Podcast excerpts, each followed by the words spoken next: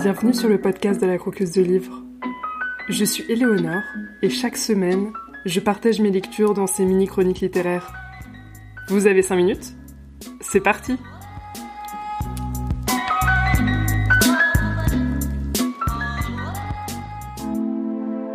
J'aperçois mon avocat qui passe la porte tambour et presse le pas. À la sécurité, elle ouvre son sac, sort une grosse boule de tissu noir qu'elle coince sous son bras. Quand elle me voit, elle dit Ah, vous voilà Pendant qu'elle enfile sa robe sur ses vêtements de ville, on annonce l'ordre des audiences. La mienne est classée quatrième sur 16. On appelle Pauline Panasenko. Salle 2, il y a trois femmes assises sur l'estrade. Ma cliente a demandé à reprendre son prénom de naissance à la place de son prénom francisé. Cela lui a été refusé.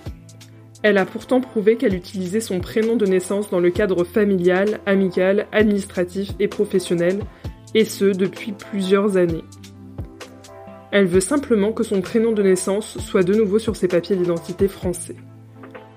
La demande a été rejetée car jugée dénuée de fondement. Il doit s'agir d'une erreur. Elle plaide, mais elle plaide pour rien. La procureure l'écoute comme une mention légale. Mon avocate se trompe sur le postulat de base. Elle pense que la procureure a refusé ma demande à cause d'un flou administratif. Une case que j'aurais mal remplie, mal cochée, une inversion. Mais non, pas du tout. Il n'y a pas de vice de forme. La procureure a refusé parce qu'elle ne voit pas pourquoi un enfant dont le prénom a été francisé peut vouloir reprendre son prénom de naissance une fois devenu adulte. Elle ne voit pas pourquoi on voudrait porter le prénom qu'on a reçu de ses parents plutôt que celui offert par la République.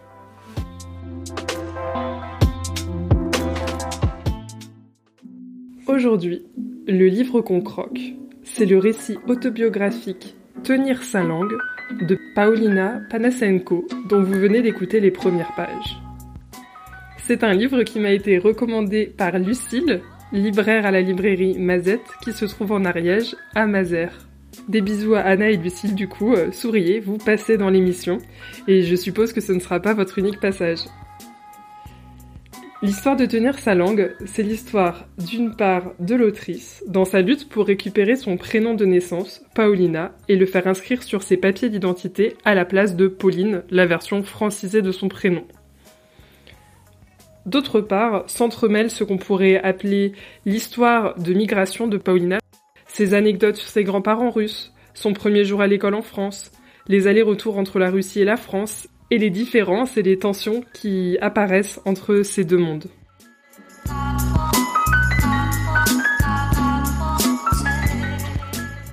J'ai aimé euh, la façon dont euh, l'immigration est vraiment décrite comme euh, un exercice d'équilibriste. L'autrice va beaucoup jouer euh, sur la langue. On a par exemple quelques petites touches euh, d'humour, euh, un moment où on lui dit qu'en France il faut dire ça va lorsqu'on voit quelqu'un et que selon le ton qu'on va prendre ça va donner une information à la personne et Paulina ne comprend pas en étant enfant parce que ça va en russe apparemment ça veut dire hibou. On a aussi beaucoup de moments où euh, la phonétique est utilisée et donc on a certains euh, noms de grandes enseignes françaises ou de commerces qui sont euh, écrits en phonétique pour bien montrer que la petite Paulina ne comprend pas exactement de quoi il en retourne, mais elle a entendu le mot.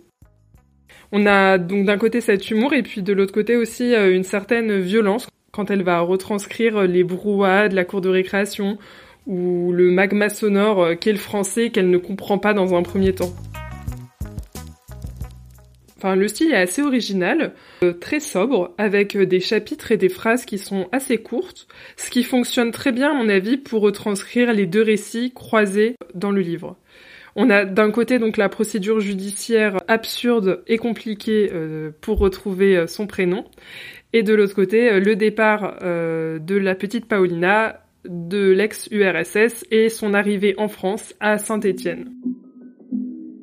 J'ai apprécié de suivre les déambulations de l'autrice euh, et son témoignage sur les enjeux autour des langues suite à un exil. On voit que l'identité de l'autrice s'est construite en équilibre euh, entre deux langues. Il faut parler français mais sans perdre son russe, sans mélanger les deux non plus. On va avoir un équilibre à trouver euh, entre ces deux langues et ces deux identités. Et cette bataille qu'elle mène également de front avec l'administration française pour récupérer son prénom fait écho aussi à ça. Je vous recommande donc le récit Tenir sa langue de Paulina Panasenko et son récit touchant et drôle d'une double culture. N'hésitez pas à me contacter à lacroqueusedelivres.org pour me dire ce que vous avez pensé de cette chronique. Si vous avez lu ou envie de lire ce roman, si vous avez des recommandations à me faire. Ce podcast sort tous les lundis matins pour accompagner les plus matinaux d'entre vous pendant leur petit déjeuner, mais vous pouvez bien sûr le retrouver sur toutes les plateformes d'écoute. Choisissez votre préféré. À très vite pour découvrir un nouveau livre à croquer ou à dévorer.